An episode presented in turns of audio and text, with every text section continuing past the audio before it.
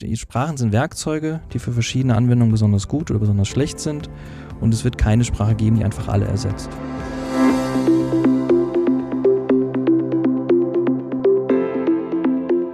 Herzlich willkommen zu Querverlinkt, Technik über dem Tellerrand.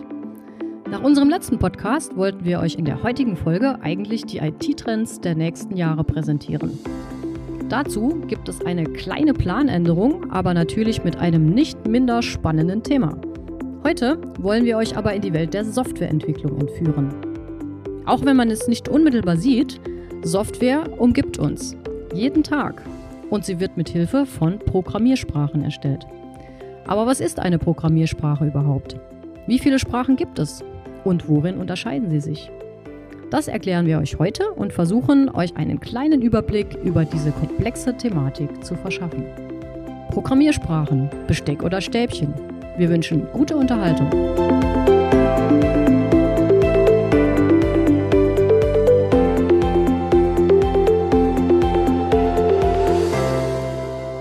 Ja, herzlich willkommen zum neuen Podcast. Heute geht es um Programmiersprachen.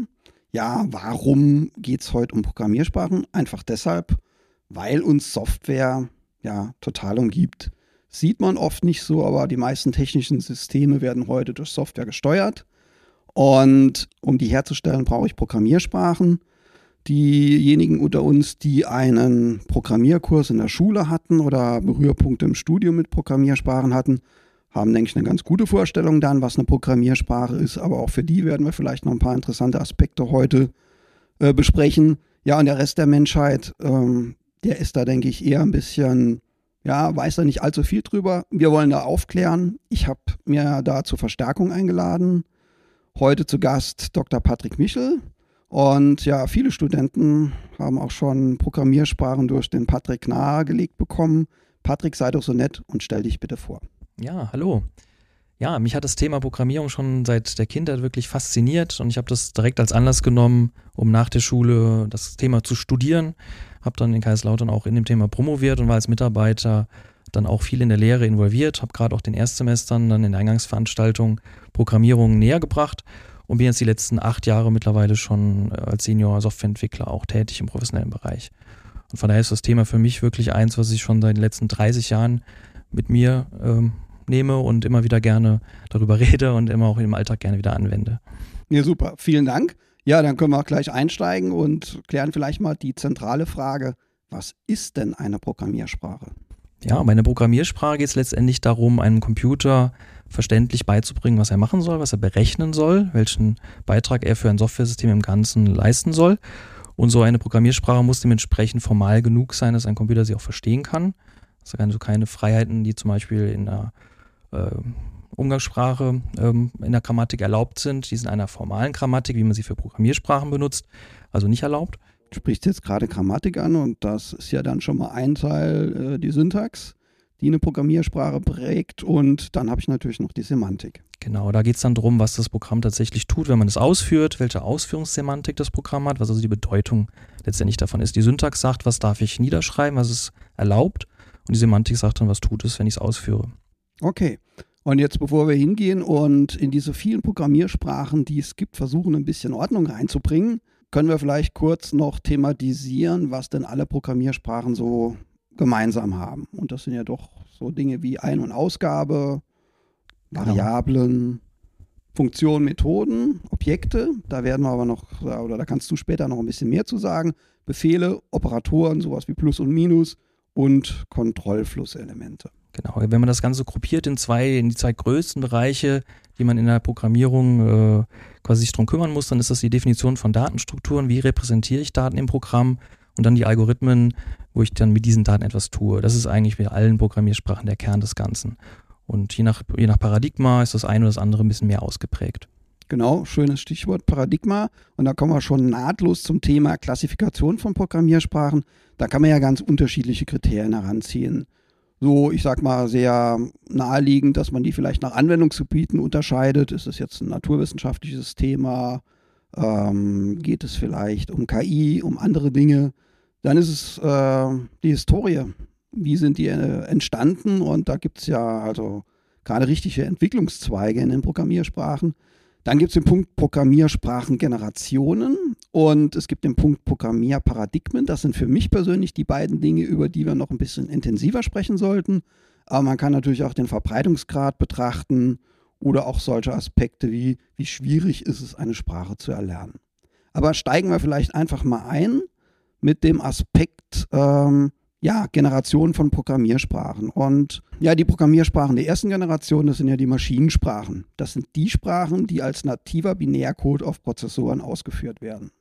Der Umfang und die Syntax dieser Maschinenbefehle, die sind ja letztendlich durch den Befehlssatz des Prozessors definiert. Und das ist also sehr prozessorspezifisch, was die denn können und wie dann der Befehlssatz aussieht.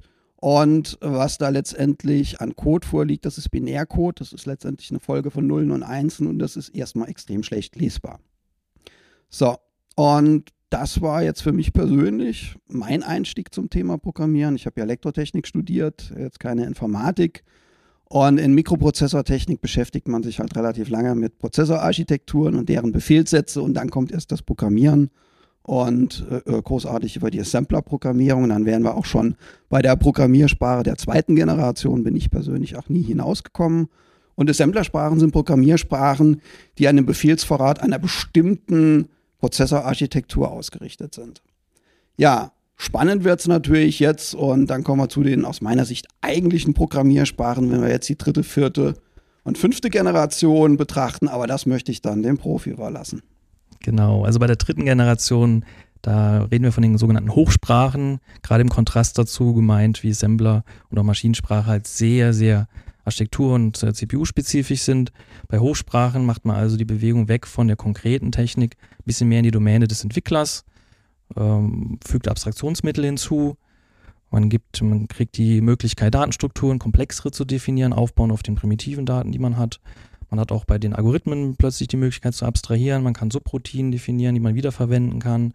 Also man macht wirklich einen großen Schritt weg von der konkreten Maschine in die Welt eigentlich der eigentlichen Programmierung. Das, was man auch als Programmierer dann in die Art, die ein Programmierer denkt, besser ausdrückt quasi. Das ist so die dritte Generation. Da kann man auch noch weiter unterteilen, aber ich denke, das da können wir später auch nochmal drauf kommen. Wir sollten auf alle Fälle noch über das Stichwort Typisierung sprechen.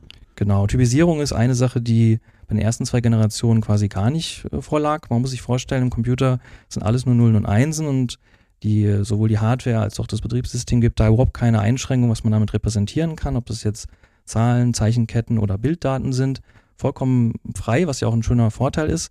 Heißt aber auch, ich muss als Programmierer quasi aufpassen, dass Daten, die ich ablege als Zahl, die ich danach auch wieder als Zahl interpretiere, wenn ich es lese. Wenn ich das nicht mache, wenn ich das zum Beispiel als Zeichenkette interpretiere, dann mache ich einen sogenannten Typfehler. Und das hat meistens, ist das ungewollt und hat verheerende Auswirkungen. Und dementsprechend gibt es die Typisierung, die genau dafür da ist, um das ein bisschen in, in, in den Griff zu kriegen. Also, also quasi, die dann ja. den Typ der Daten beschreibt. Genau, das heißt, primitiv fängt man an normalerweise mit ganzen Zahlen, Fließkommazahlen, Buchstaben und Zeichenketten.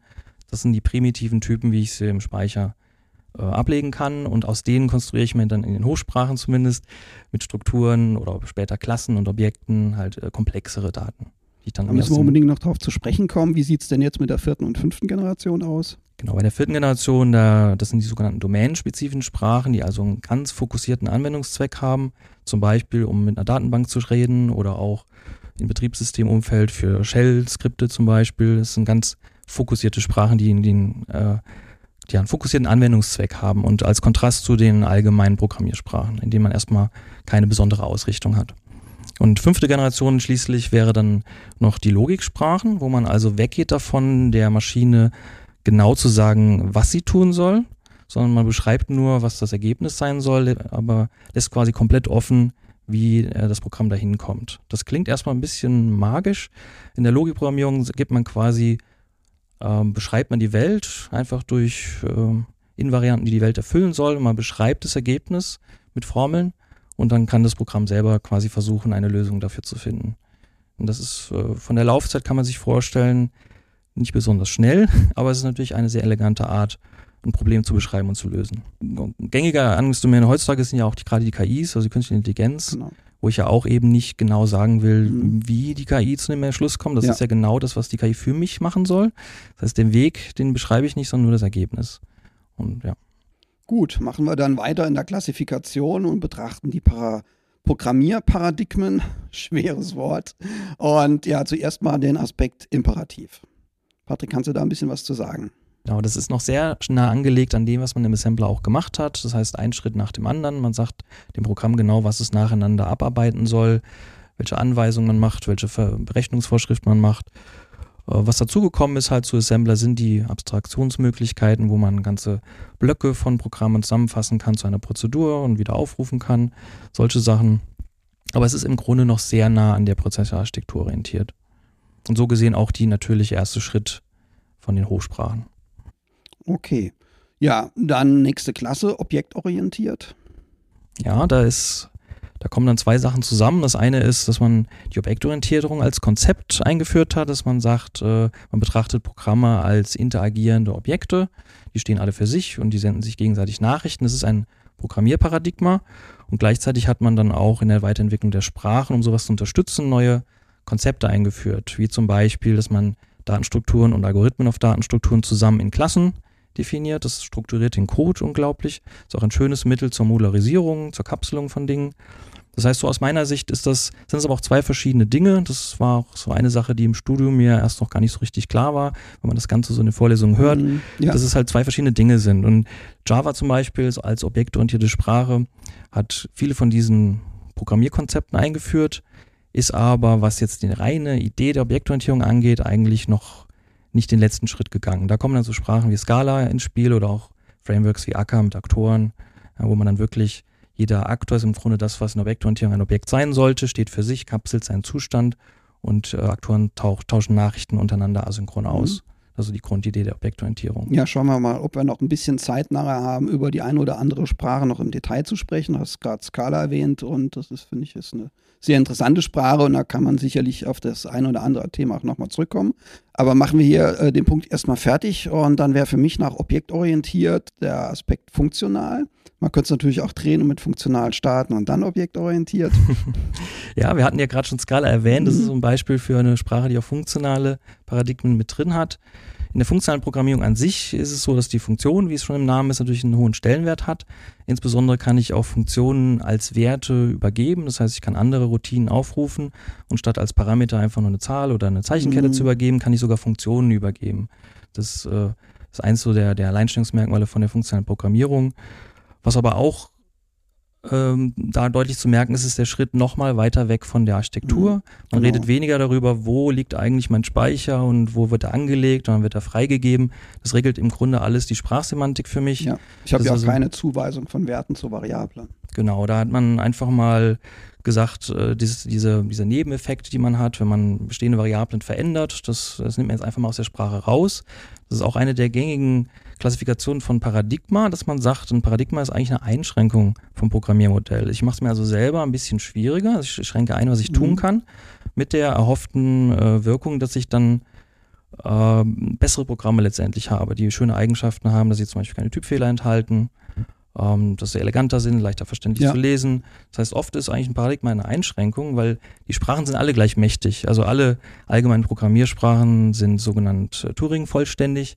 Das heißt, mit denen kann ich alles theoretisch berechnen. Das heißt, es gibt keine Sprache, die jetzt noch ein Sprachmittel mehr hat, mit dem dann mehr geht, sondern die sind, die sind erstmal alle gleich mächtig. Das heißt, eigentlich geht es darum, wie möchte ich mein, mein konkretes Programm aufschreiben, wie, wie viele Möglichkeiten möchte ich mir da geben. Bei Assembler habe ich noch alle Freiheiten der Welt quasi mit allen Nachteilen, die das halt nach sich zieht. Und mit jedem Paradigma füge ich quasi eine neue Idee hinzu, wie ich mir das so einschränken kann, dass meine Programme zielgerichteter gefunden werden, schöner sind, bessere Eigenschaften haben. Und wie sieht es dann bei dem letzten Paradigma aus, äh, logisch?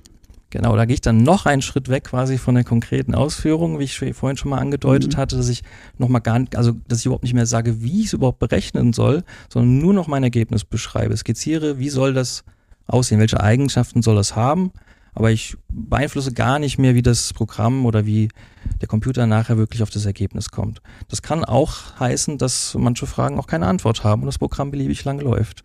Das kann halt kann ein Nebeneffekt ja. davon sein. Ja, dann möchte ich noch auf einen weiteren Punkt zu sprechen kommen, und zwar Compilersprachen und Interpretersprachen. Da gibt es ja auch, äh, ist zumindest meine Wahrnehmung, öfter mal Verständnisschwierigkeiten, was das jetzt so genau ist und was da die Vor- und Nachteile sind. Genau. Ich denke, gerade im Kontext von Java ist das ja auch ein ganz spannender Punkt. Genau. Also angefangen hat es mit dem Compiler, mit den kompilierten Sprachen. Da ist die Idee, in dem Moment, wo man den Schritt von der Maschinensprache weg auf die Hochsprache macht, braucht man im Grunde ein anderes Programm, was man vorher schon entwickelt hat, das diese Sprache liest und übersetzt in die Maschinensprache, damit es wieder ausführbar wird. Also auch auf dem modernsten Computer ist es weiterhin nur der Befehlssatz vom Computer ausführbar und alles andere muss ich vorher übersetzen, kompilieren. Und das ist so dementsprechend das, wo das Ganze gestartet ist. Bei den sogenannten Skriptsprachen, das ist so der Überbegriff für interpretierte Sprachen, spart man sich quasi den Zwischenschritt, das erst zu übersetzen in Maschinensprache und dann auszuführen, sondern hat in einem Programm beides. Ja, der Interpreter liest mhm. das Programm und tut es in dem Moment auch direkt ausführen. Das ist jetzt auch im Bereich der Webentwicklung dann sehr en vogue. Genau. Das heißt, man kann vor allem halt auch wirklich ad hoc einfach ein kleines Programmfragment schreiben und direkt ausführen und hat nicht den und Overhead. sieht dann auch gleich, was passiert. Genau.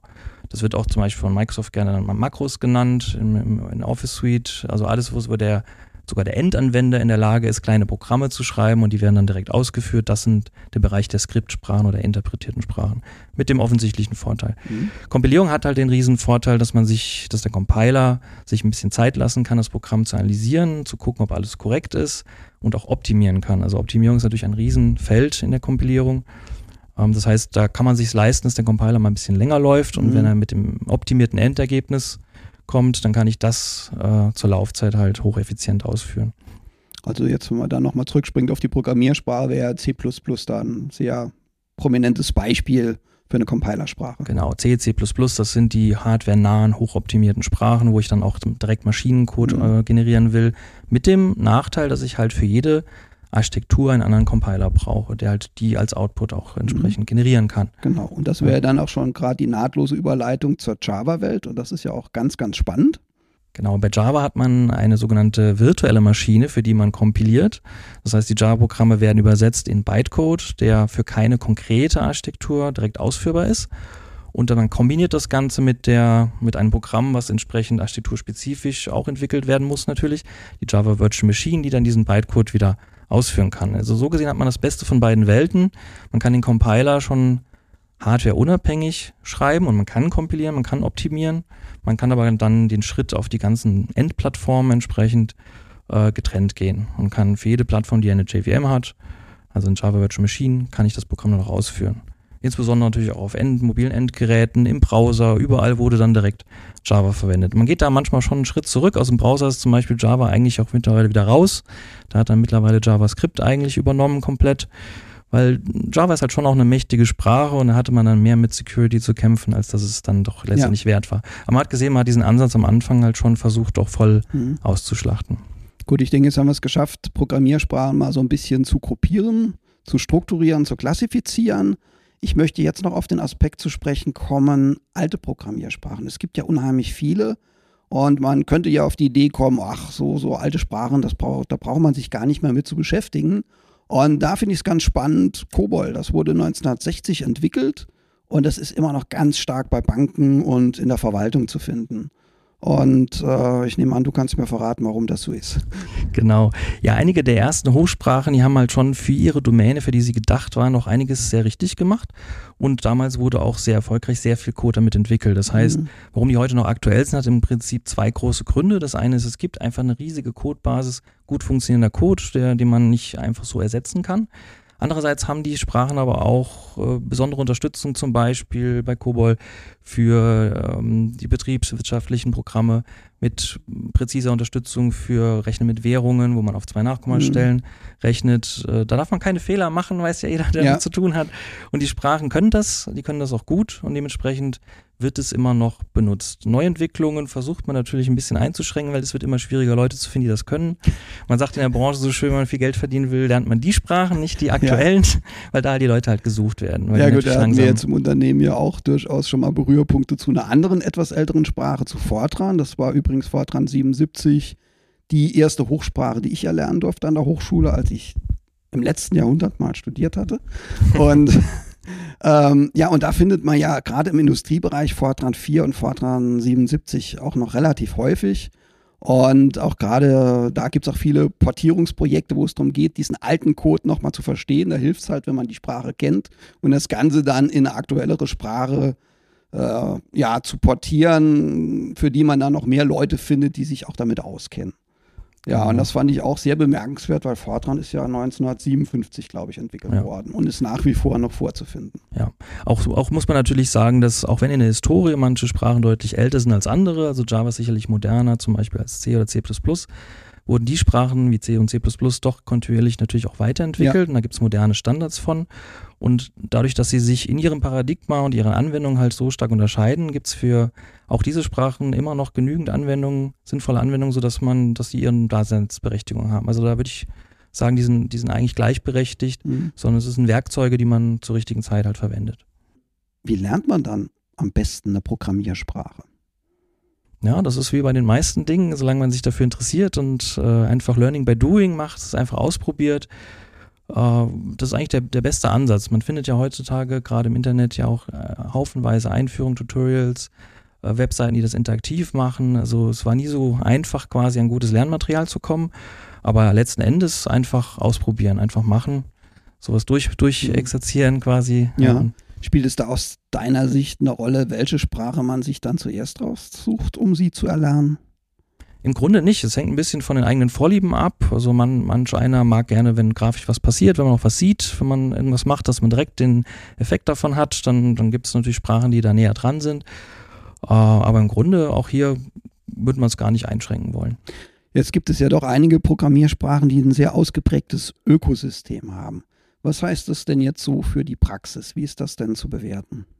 Genau, in der Praxis ist es halt wirklich so, da, die Sprache ist die eine Sache, die Ausführungssemantik, das Paradigma, was wir alles bisher so diskutiert haben, das ist die eine Hälfte der Medaille. Die andere ist natürlich, wie viele Bibliotheken existieren da schon in, in dieser, für diese Sprache, von was kann ich schon schöpfen, weil nicht jeder, der Software entwickelt, kann von Anfang an wieder alles äh, neu anfangen. Man muss sich solche Sachen auch dazu kaufen oder einfach aus dem Mhm. Open Source Bereich dazu nehmen. Und das ist natürlich sehr relevant. Du sprachst jetzt auch von Bibliotheken. Was kann man sich darunter vorstellen? Na gut, es fängt bei einfachen Datenstrukturen an. Es gibt in der Informatik einige klassische Datenstrukturen, die man gerne zur Entwicklung benutzt. Äh, die möchte ich nicht jedes Mal neu entwickeln, sondern da möchte ich auf eine Bibliothek zurückgreifen. Aber es geht auch um ganz praktische Sachen. Wenn ich ein Bild einlesen will im konkreten Format, dann kann ich mich entweder mit der Formatspezifikation auseinandersetzen oder ich nehme eine Bibliothek, die es einfach laden kann, die das schon Ja. implementiert hat. Und dann kann Oder ich mir wenn ich sparen. statistische Operationen ausführen möchte, wenn ich Genau. Graphen darstellen will. Genau. Für all diese Aufgabenstellungen gibt es ja dann, ich sag mal schon vorgefertigten Code und das kann man dann, ja, es ist jetzt ein bisschen salopp, das ist dann eine Bibliothek. Genau, es gibt also Domänen, wo das wirklich sehr weit ausgeprägt ist, zum Beispiel im, im Bereich der künstlichen Intelligenz. Da ist Python zum Beispiel relativ weit vorne als Sprache mit sehr vielen Bibliotheken, die einfach schon da sind und das macht es natürlich erstmal die erste Wahl, wenn man in diesem Bereich etwas entwickeln möchte, die Sprache. Aber der eine oder andere wird sich natürlich die Frage stellen, ja, was soll ich denn jetzt lernen? Was ist denn im Moment so en vogue? Und da kann man sich natürlich äh, im Internet bedienen und findet da auch viele Top-Ten-Listen. Und äh, die unterscheiden sich dann nach dem Kriterium, das herangezogen wird, um die Top-Ten-Reihenfolge festzulegen. Und wenn man unterschiedliche Listen vergleicht, springt einem doch, springen einem drei Sprachen ins Auge, die dann auf Platz 1 sind. Das ist jetzt bei Redmonk ist es auch JavaScript, dann findet man Java äh, auch auf Top äh, Platz 1 oder auch Python.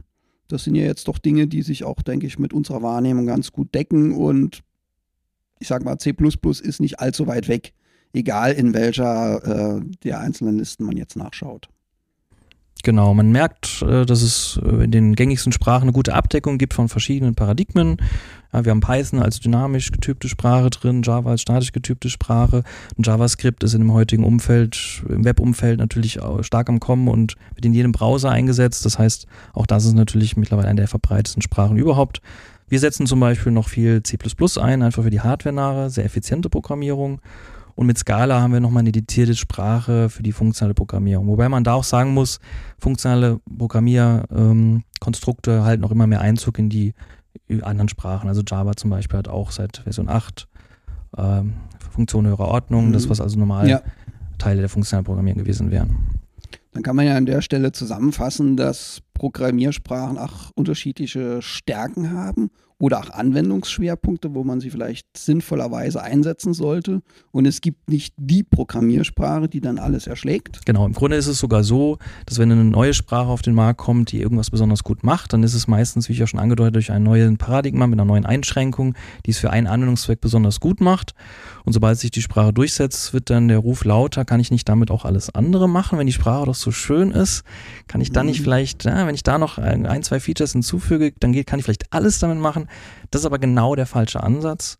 Denn die, die Sprachen sind Werkzeuge, die für verschiedene Anwendungen besonders gut oder besonders schlecht sind. Und es wird keine Sprache geben, die einfach alle ersetzt. Das geht genau gegen das Prinzip. Gut, und das greift ja jetzt endlich auch den Titel der Podcast-Folge auf. Äh, da geht es ja um Programmiersprachen, so mit dem Untertitel Besteck äh, oder Stäbchen. Und äh, mit Stäbchen kann ich natürlich eine ganze Menge sehr universell erschlagen.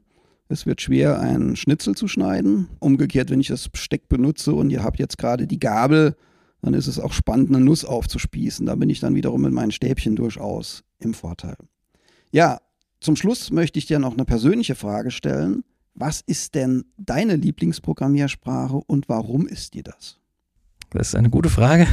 Ich habe einen besonderen Fable für Haskell, haben wir heute noch gar nicht drüber geredet. Das ist eine funktionale Programmiersprache, die sehr rigoros einige Programmierparadigmen umsetzt. Macht also sehr viel Spaß damit zu programmieren, ist allerdings auch, sagen wir mal, in der Praxis aufgrund des Ökosystems leider noch nicht so durchgesetzt, wie man es gerne hätte. Und gerade durch Scala habe ich da auch einen guten Ersatz gefunden, auch der quasi die, aus dem der Teilmenge von, von den schönen funktionalen Sprachen und der Praxis und das Ökosystem da noch mitbringt. Genau. Ja, besten Dank für, für dein Statement, für deine Antwort. Und ich hoffe, es ist uns heute gelungen, einen kleinen Überblick über das Thema Programmiersprachen zu geben. Mehr Informationen findet ihr in den Show Notes. Und äh, ja, gerne darf sich der ein oder andere auch bei Patrick Michel bewerben und dann schauen wir mal, wie Patrick das dann so sieht. Bis zum nächsten Mal. Tschüss. Tschüss.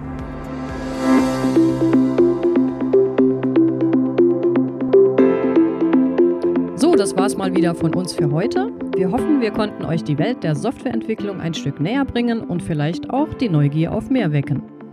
Denn es gibt eine Fortsetzung zum Thema in unserem nächsten Podcast. Dann sprechen wir nämlich über Designkonzepte in der Softwareentwicklung. Ein Konzept davon ist Domain-Driven Development. Und wenn ihr wissen wollt, was das ist, schaltet einfach ein.